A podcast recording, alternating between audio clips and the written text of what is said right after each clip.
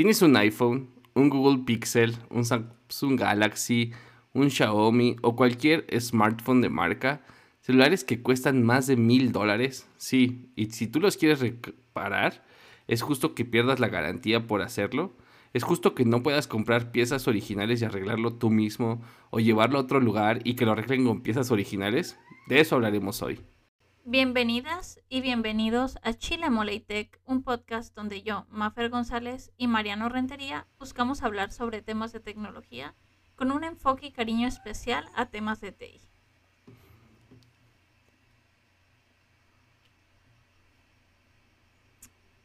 Mafer, ¿cómo has estado? ¿Qué, ¿Qué dice la vida? ¿Cómo estás? ¿Todo bien aquí? Todo tranquilo, con cambio de horario en la frontera, entonces estoy como un poco desnorteada, ya ves cómo pasa, pero todo bien, todo bien. ¿Y tú qué me cuentas? Es cierto, ¿es más temprano o es más tarde para ti esta vez? Más tarde. Una hora más tarde, entonces estoy como... Es más tarde. Raro. Ajá. Pero creo que, además de eso, ha sido una, unas ha sido como una semana un poco complicada, ¿no, Mariano? Hay un montón de temas ahí afuera que, que nos tienen a todos ahí como la expectativa de fútbol y de las marchas feministas y un poquito de lo que continúa con la guerra y bueno, ha sido un poco complicado, ¿no? Pero ya estamos de vuelta aquí con, con un episodio nuevo de Chile Molitech, pero tú cuéntame cómo estás. Sí, sí, lo dices bien. La verdad es que ah, yo he tenido unas semanas difíciles, muy pesadas, muchísimo trabajo. No hay que quejarse del trabajo, dicen algunos. Este, pero bueno, fíjate que este tema, Maffer, eh, que le pusimos reparar tu celular te podría meter a la cárcel. Es un tema que yo le traía ganas. Es un tema del que creo que se habla casi nada. Este, de hecho, la información sí me costó algo de trabajo obtenerla. Pero como dije, ¿no? O sea, realmente, este, a mí sí me, pues yo creo que a todos se nos ha descompuesto algún equipo, algún smartphone, etcétera. De, de hecho, de eso, de eso vamos a platicar un poquito. Y no sé si nos quieres explicar más o menos de qué se trata esto de el derecho a reparar o, o el por qué te quieren meter a la cárcel si reparas tu celular, ¿no? Exacto, y es que cuando me comentaste este tema, la verdad no tenía ni idea, lo había escuchado en algún momento, pero ya entrando pues eh, en materia tal cual, ya me vino a la mente ciertas reformas que se han hecho, sobre todo en México, ¿no? En años pasados. Y bueno, pues imagínate tú, Mariano, que tienes un auto, se te descompone el radiador y tienes las siguientes opciones, ¿eh? Ahí te va. A ver. La primera es que lo llevas a reparar a la agencia donde lo compraste. La segunda es que lo llevas a reparar a un taller mecánico, mecánico de confianza. Y el tercero, pues, es repararlo tú mismo, pues al fin y al cabo es tu carro, ¿no? O sea, no hay, no hay problema con eso. En fin, que ya existen tutoriales para arreglar cualquier cosa. Pero pues en la agencia donde lo compraste seguro van a usar las piezas originales. Claro, YouTube. y pues las ah, en las agencias tienen piezas originales, los producen la misma marca y en tu taller mecánico de confianza a lo mejor te dan a elegir entre piezas originales o de distintas marcas. Pues hoy con tu teléfono, con tu laptop, tu reloj, cualquier cosa se te descompone y si no utilizas los servicios de reparación de la marca, no puedes acceder a piezas originales para que lo repares tú o tu reparador de confianza. Esto es algo que a lo mejor pareciera ser justo o no justo, pero justo de esto vamos a estar hablando en el episodio de hoy. Y bueno, en el tema del derecho a reparar, dice que tú deberías de tener acceso a, reparar tus propias tus propios equipos como smartphones o computadoras y escoger pues en qué tienda lo vas a reparar, ¿no? Y tal cual pongo el ejemplo de la Plaza de la Tecnología, que todos sabemos que son lugares súper típicos, al menos en algunas ciudades de, la República Mexicana, ¿no? También tienes derecho a los manuales de diagnóstico o las herramientas, pues, de que también tu, tu distribuidor usa, ¿no? Como estos manuales que encontramos en internet de una manera muy fácil de cómo reparar tu lavadora o cómo reparar tu teléfono o cualquier otro, otro aparato electrónico, ¿no? Y pues también tenemos derecho a, hacer como desbloqueos de los software de nuestros dispositivos, ¿no? Entonces es un tema, creo yo, que sí está un poquito controversial, Mariano, porque pues a lo largo de los años, lo, en México lo hemos hecho en Latinoamérica también, pero pues justo de eso vamos a estar platicando, ¿no? Y nos trajimos eh, tres temas bien, bien, bien así llenitos de carnita como, como nos gusta, pues para, para platicarlo, ¿no, Mariano? Sí. Eh, yo te quería antes de entrar a los primeros temas eh, y ahorita como platicando este, este escenario que tú planteas, ¿no? De se te descompone el carro y es algo que hoy pasa, es a lo mejor una forma en la cual ya estamos muy acostumbrados, ¿no? Vas al mecánico y te dice, ¿quieres piezas originales o quieres alguna otra marca? Tú eliges, ¿no? Y él te va a cobrar muchas veces la mano de obra, ¿no? Eh, ¿A ti alguna vez se te ha descompuesto un smartphone o una computadora, Maffer? ¿Un teclado en los últimos cinco años? Sí, ¿no? ¿Qué, te ha pasado con eso? Híjole, te voy a ser muy sincera, la verdad es que no.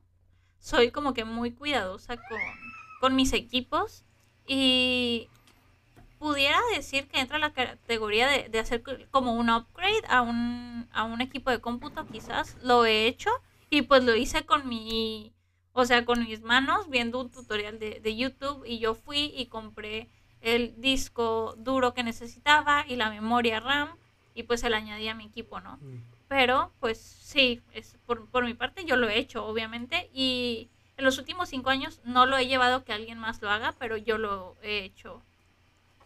Y pues no, no sé, no sé, tú, tú Mariano, ¿tú qué, qué te ha pasado? Fíjate, fíjate que yo compré este, bueno, yo soy eh, usuario Apple desde hace algunos años y al ratito vamos a hablar un poquito de Apple, pero quiero platicarles una experiencia que tuve antes de entrar al tema, ¿no? Este, sí, igual hago upgrades de mis celulares cada, cada cierto tiempo. Y tenía un iPhone, ya no me acuerdo qué, modelo, pero fue hace, eh, hace un, par de años. Se le, se le, se le estrelló la, la pantalla, ¿no? Entonces, pues fui a la tienda de Apple, pregunté cuánto costaba. Pues ni siquiera a la tienda de Apple, fui al, a un authorized reseller, ¿no? O sea, a la iShop, porque aquí en México hay dos tiendas de Apple y las dos están en la Ciudad de México, así que no fui allá. Fui a un, a un revendedor autorizado que da servicio autorizado, así el mejor, ¿no? Platino. Y me dijo, no, pues la pantalla cuesta, voy a decir un, un número, ¿no? 7 mil pesos, 3 mil 500 dólares. Y dije, o sea, casi que la pantalla vale lo que vale en total el equipo hoy en reventa, ¿no? Y fui con un distribuidor no autorizado y me dijo mil, mil quinientos pesos, ¿no? O sea, 50, 65 dólares. Y dije, hágalo.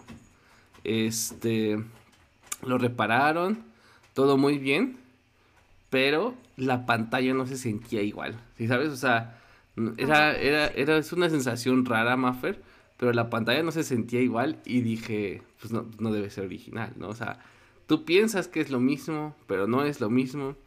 Y bueno, ahí, aquí detengo mi historia eh, y entro yo al primer tema, ¿no? Que el derecho a reparar em, empieza, se está empezando a tomar muchísimo más en cuenta en Reino Unido, especialmente para productos electrodomésticos como eh, lavadoras, televisiones, refrigeradoras, el gobierno aprobó una regla, una nueva ley, perdón, que le obliga a los, a los, este, a los productores de estos equipos que tengan refacciones de este tipo de dispositivos y las tienen que tener por al menos dos años, ¿no? Lo cual en teoría debería de aumentar la expectativa de vida de estos equipos hasta por 10 años.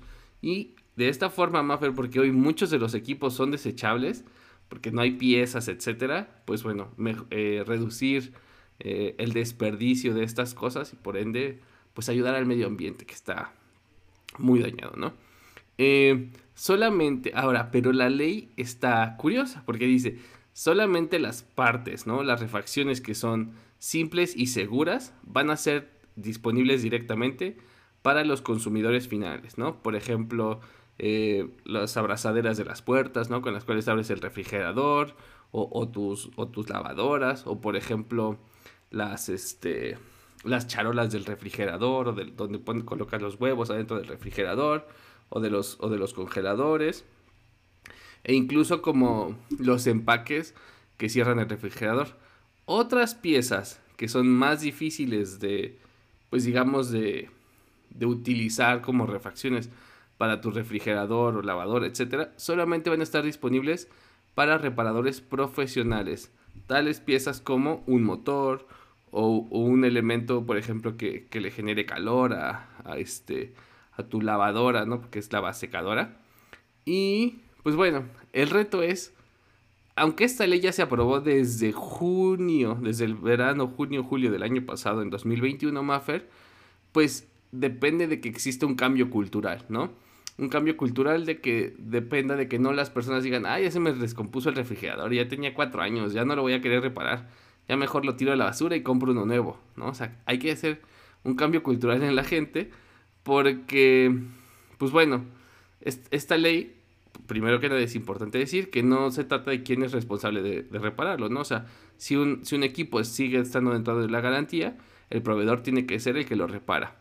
Pero, pues si no, seguramente al menos vas a poder tener acceso a esta pieza y poderla llevar y poder a lo mejor contratar a alguien para que te repare eh, tu, equipo, ¿no? Eh, este tipo de, de, regulaciones representan un pequeño, pero sí un primer paso hacia esto que tanto se desea, ¿no? Darle a la gente la opción de que reparen los productos como ellos quieran. Este, pero bueno, no sé qué te parece esta ley Maffer, este tema de, Reino Unido? ¿Crees que ayude? ¿Tú, alguna, tampoco se te descomponen los electrodomésticos a ti, Maffer? No se te descompone nada. No, y es que justo que lo comentas, o sea, justo hoy acabo de tirar una licuadora a la basura. Y, la, y justo la tiré en una bolsita separada por si alguien la necesita o va a decir, ah, ok, la puedo reparar o algo, mm. porque pues nosotros no lo vamos a hacer en casa, ¿no? Eh, el tema quedó justo en el momento, pero un, pienso que sí, como lo comentas, es un cambio cultural que tenemos que hacer, Mariano, porque estamos muy acostumbrados a tirar las cosas, ¿no? Y antes las cosas nos duraban un montón, o sea, las abuelitas tienen la misma licuadora de, no sé, hace años, y dicen que sí bien muchas cosas están hechas, de siempre. Sí, de toda la vida. Y aunque muchas cosas ya están hechas para ser desechables, es importante también, pues, el mantenimiento, poder cuidarla tú, poder leer el instructivo y darle el mejor trato que puedas, ¿no? Cualquier electrodoméstico. Y fíjate que aquí en la frontera pasa algo como muy curioso que siento que en el centro del país no pasa, Mariano, y dime tú si, dime. estoy en lo correcto o no. Pero aquí en la frontera estamos bien acostumbrados a comprar cosas que alguien desechó en Estados Unidos o cosas que pues allá ya no, ya no mm. tiene vida porque pues ya tienes cuatro años con esa lavadora, con esa secadora. Y yo la mayoría de mis electrodomésticos los he comprado de outlet. La mayoría, ¿eh? Y mira que han salido buenísimos. Entonces, una vez tuve una plática con una chica. El privilegio. Ay, sí, ¿quién lo dice, no? Una vez platicando con una chica justo de Ciudad de México me comentaba que pues ella no le gusta comprar cosas de outlet porque pues la garantía y el uso y que quién se lo va a reparar y que no sé qué yo, pues un técnico, o sea, para mí es como muy fácil, pues le hablas al señor que te la vendió y él mismo te la arregla, o sea, es como muy, ah, es algo cultural bien raro que, me parece por el lugar en el que vivimos, pero cuéntame tú, este, ¿cuál es tu, tu experiencia, Mariana? Acá, acá, como dices tú, acá en el centro, este, en la Ciudad de México es el clásico. Este, se compran lavadoras, refrigeradores, licuadoras o algo fierro o algo de fierro viejo que venda, ¿no? Sin, sin olvidar los colchones. Este, pero creo que tienes toda la razón, ¿no? O sea, las abuelitas, eh, los, eh, yo, yo pienso eh, al menos en, en, una abuela mía que, que tiene su estufa de toda la vida, su refrigerador de toda la vida, su licuadora de toda la vida, su horno de toda la vida. Y, de hecho a veces, Maffer, yo creo que sí es un tema cultural. No sé si has visto tú unos videos por ahí en TikTok. Yo el otro día vi uno de estas personas en Estados Unidos que se dedican, como dices tú, ¿no? A comprar una, una licuadora bien de estas de panadería que son profesionales caras y alguien les da el servicio, las desarman todas, le, limpian con un palillo y una precisión, hasta las vuelven a pintar y quedan como nuevas. Y yo digo, si ese servicio existiera, yo te juro que compraba ese tipo de productos porque los dejan como nuevos, o sea, hasta prueban el motor y se escucha así súper suavecito la, la batidora, no, no, no, una maravilla, ¿no? Entonces, pues, pero, pero e, es, difícil acceder a las, a las refacciones, ¿no? En este caso, pues eran equipos que realmente tenían todas sus refacciones, estaban completamente en un excelente estado, simplemente habían estado sin uso por muchísimos años y pues había que simplemente pues colocarles nuevo aceite, cosas así. Pero ¿qué pasa cuando algo se te rompe y no hay refacciones? Es ahí el tema, Maffer. Pero bueno, vamos con tu tema. ¿Cuál es el otro tema que tú trajiste por aquí? Híjole, yo me traje el tema que es casi casi todo lo contrario y es que es un es, es una publicación de un sitio que se llama cipse.com y pues básicamente comentan, cuidado, si su celular o computadora requiere de alguna refacción, ya no podrá comprar una pieza genérica, por ejemplo en Plaza de la Tecnología, pues estaría incurriendo en una ilegalidad. Y pues que ahora debemos acudir a la empresa que tiene los derechos de la marca. Cuando entró el tratado comercial entre México, Estados Unidos y Canadá, que fue el 29 de junio, pues el Congreso de la Unión avaló reformar la ley federal de derecho de autor y básicamente, pues las nuevas disposiciones sancionan la comercialización de productos, componentes o sistemas que eluden la medida tecnológica de protección efectiva, es decir, los derechos de autor, ¿no? Y pues ante estas nuevas disposiciones, las plazas de la tecnología ya no pueden vender piezas genéricas y aunque tienen la opción de ampararse contra estas medidas, pues dice la Suprema Corte de Justicia que pues va a ser muy complicado, ¿no? Entonces, Básicamente, esta nueva ley impide que los pequeños negocios o personal freelance o este estudiante que tú puedes ir y pagarle para que te repare tu computadora, pues ya no lo van a poder hacer. O sea, pueden obtener multas y multas gravísimas porque se estarían rompiendo las medidas tecnológicas de protección, ¿no? Entonces, justo que ahorita en otros países estamos viendo que que se están instalando estas leyes de derecho a reparar. En México tenemos todo lo contrario, ¿no? Cuando aquí lo hemos hecho por años y años y años. Y muchas veces que sí pasa, Mariano, que dicen, híjola, ni vayas a la plaza de la tecnología, no lleves ahí tus, tus equipos porque pues o te roban piezas o no sé, te estafan o lo que sea. Es también bien sabido, o sea, yo tengo conocidos que trabajan ahí y ya sabes que es alguien de confianza y que te va a dejar las cosas en buen estado, ¿no? Entonces es como una moneda al aire, pero saber que en México ya lo están prohibiendo me parece algo bien, no sé, o sea, es como cuántos empleos se están perdiendo, o sea, me, pudiera hacer muchas preguntas, ¿no? Pero ah, no sé, me parece así como que, que, o sea, ¿qué va a pasar? ¿Qué va a pasar? Toda esa gente que tiene sus locales de reparación.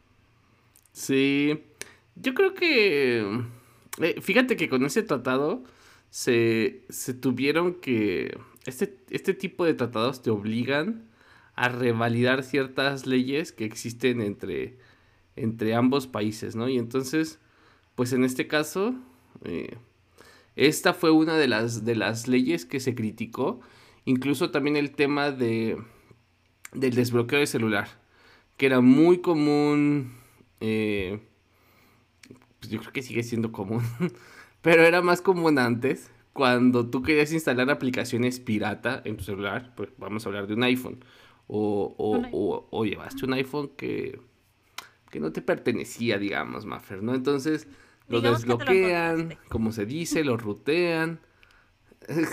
sí, digamos que, que, que, le pertenecía a alguien más, te lo encontraste, ya sabes, cosas del destino. Y, y pues de eso se trata esta ley, ¿no? De que tú no puedas rutear eh, un teléfono no lo puedas desbloquear. Ahora, eso es lo que otros reclaman. Porque el tema de desbloquear el teléfono per se no debería ser un crimen. Y de hecho ese fue el problema. Que cuando el Tratado de Libre Comercio se aprobó, eh, en Estados Unidos todavía era una ley, digamos, eh, válida. Desbloquear el, teléfono, ¿no? Rutear un teléfono te metía a la cárcel. Y después en Estados Unidos se aprobó, se, se llevó a la Suprema Corte de Justicia y, se, y se decretó de que, que no, que tú, si tu teléfono era tuyo y tú lo desbloqueabas, eso no te metía a la cárcel. Ahora, hablemos de otra cosa. Otro es el crimen de robar el teléfono, ¿no? Entonces, ese sí, ese sí te mete a la cárcel, ese, ese no cambió.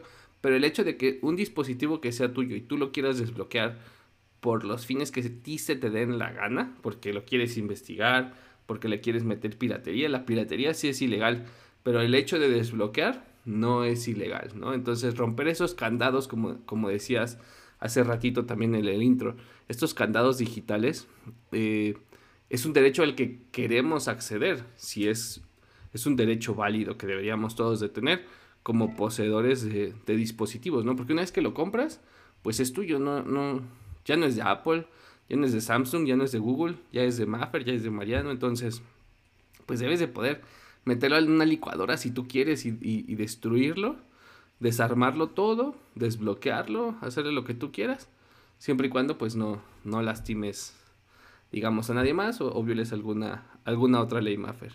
Alguna. No, sí, creo que, es algo importante, ¿no? Porque si bien sabemos que en México existe mucho la, la piratería, y se encuentran los manuales ya por ahí en la red y te puedes encontrar las piezas con algún distribuidor que es primo de tu amigo, que no sé qué. Pues si es algo tuyo que tú quieres reparar, que le quieres hacer un upgrade, pues no estamos robándole a nadie, ¿no? Deberíamos de poder hacerlo. Claro que como mexicanos, y lo voy a decir, lo vamos a seguir haciendo. O sea, se encuentran las maneras siempre, ¿no? Pero si es algo que, que, que se me hace muy irónico, ¿no? Como en otros países lo están aprobando. Sí, y fíjate que, que yo siempre, que, que creo que va un poquito, como que el tema del por qué lo hacemos, ¿no? Pues va, con la situación socioeconómica que se vive en, en este país, ¿no? Creo que es un tema, eh, va, va, por un tema económico más que por un tema, que por un tema diferente, ¿no? Este, pero bueno, Fíjate que una de las personas o de las empresas más criticadas en el tema de reparación es Apple, ¿no? O sea, es criticada que pues sus teléfonos, por ejemplo, usan, eh, para evitar que cualquiera los pueda reparar, usan eh, puntas de desarmador especiales que ellos inventan, ¿no? Que ellos incluso a veces patentan, utilizan eh, cables especiales, que te tienes que comprar adaptadores, etcétera la gente le tira mucho a Apple. Yo decía que soy consumidor de Apple y normalmente los defiendo, pero también hay que, hay que reconocer ciertas cosas que no hacen bien, ¿no? Eh, y platicando un poquito de la historia que, les decía de mi iPhone que, llevé a reparar, pues bueno, y, y, Apple para no meterse en problemas porque el Congreso estaba amenazando que los iba a obligar a, a hacer algo, pues Apple dice, yo me adelanto al Congreso de Estados Unidos y anuncia un programa que se llama de autorreparación, en el cual le va a dar opción a los clientes que tengan acceso a herramientas, partes y manuales, ¿no? Porque un tema son, son los tres. ¿Para qué me sirven las, las refacciones si no tengo las herramientas para abrir el teléfono? ¿Y para qué me sirven las dos si no tengo manuales de cómo se hace esto, ¿no? Em, lo que anunciaron, esto lo anunciaron desde el año pasado, Maffer, a finales del año, como por ahí de noviembre. Y dijeron que, bueno, que inicialmente van a empezar con dos de los dispositivos más famosos. Lo prometieron para hacer en este año 2022, lo cual no ha sucedido, pero ya lo prometieron. Y van a empezar con el iPhone 12, el iPhone 13 y después empezar con las nuevas Mac que, iban a tener los chips M1. Este, y iban a empezar en Estados Unidos. Volvemos al punto, así como que vamos haciéndolo con calma, solo para Estados Unidos. Eh, las cosas que iban a ofrecer en este anuncio más de 200 refacciones y herramientas este, para que los clientes puedan empezar a reparar los problemas más comunes en un iPhone 12 y un iPhone 13. Eh, y pues bueno, también le iban a dar, iban a hacer más fácil porque uno de los retos era de que si tú tenías tu changarrito, eh, palabra, palabra mexicana, si tú tenías un pequeño local en donde tú reparabas celulares, era bien difícil que como reparador, ¿no? Como si fueras con, la analogía que poníamos del mecánico, eh, pudieras acceder a estas refacciones. Entonces, pues bueno, eh, porque tenías que ponerle, tenías que dar un dinero a Apple, tenías que pasar por muchísima capacitación, tardaban mucho como en verificar que fueras de confianza, pues bueno, redujeron las medidas para que hubiera más este, este reparadores autorizados y les van a dar acceso de forma más sencilla a estas refacciones, ¿no? Y la otra noticia que traigo de Apple es que es, es, la continuación de lo que me pasó. Le reparamos a este celular mío la pantalla y dejó de funcionar el Face ID. ¿Qué es el Face ID? Esto de que tú agarres a, tu iPhone, lo voltees a ver, te detecta la cara y te lo desbloquea. Pues bueno, si le reparas tú una pantalla a tu celular, ya no sirve el Face ID. O sea, si, no lo llevas a Apple, ¿no? Eso le pasó al mío. Ni modo.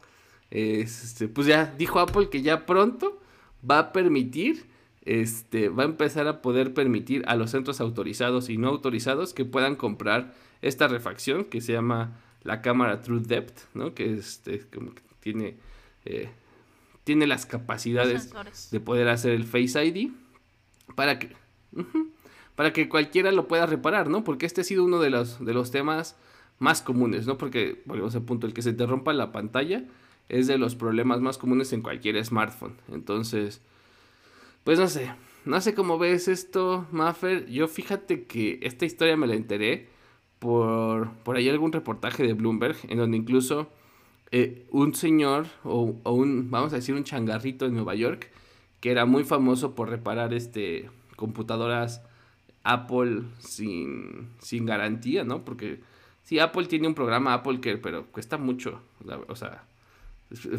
hashtag privilegio.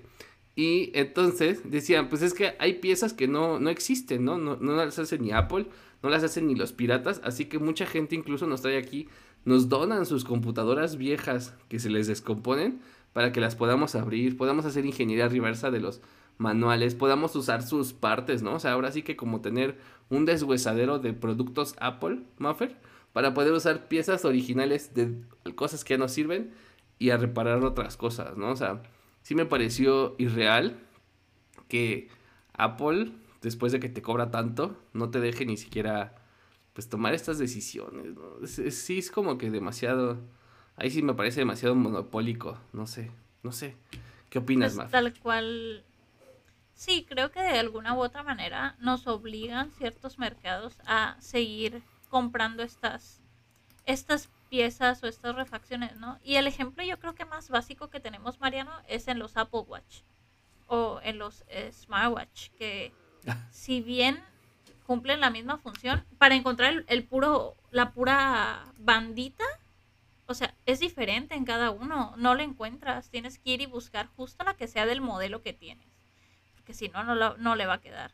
Y son cosas bien básicas que pudieras decir como, pues, pues, o sea, que, lo hagan más genérico o que me lo puedan vender en cualquier parte y no es así. Claro que sí lo venden así de una manera más pirata y lo puedes encontrar en Shane y estas tiendas de Wish y todo eso.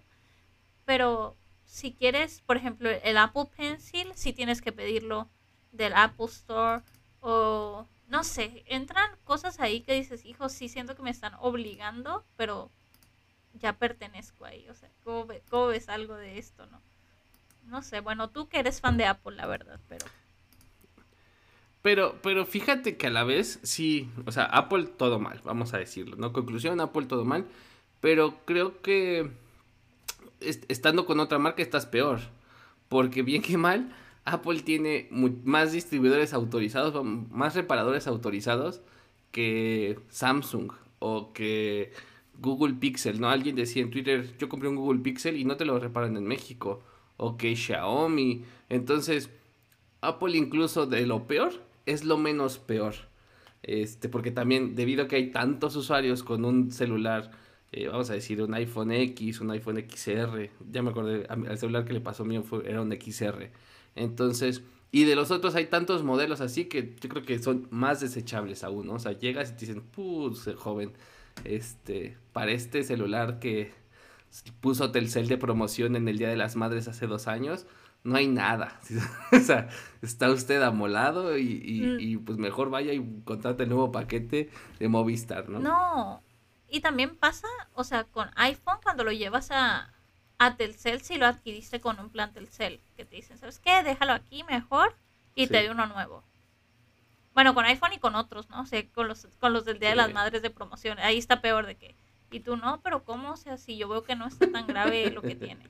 No, pues te voy a dar otro y ya. ¿Y qué pasa con todos esos equipos? O sea, es un tema, ¿eh? Sí es un tema. Y luego también ahí entra la contaminación. Sí, ¿qué pasa? Sí. Más basura.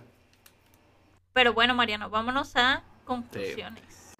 Sí, pues conclusiones es e, este, este problema, ¿no? Ya, ya ¿no? ya no me dio tiempo, pero este problema del derecho a la reparación era un problema que también pasaba con la industria automotriz al principio, en donde los únicos que poseían las refacciones originales eran este, los fabricantes, ¿no? Y después de algunas leyes, esto se, se, se, tuvo que, que solucionar.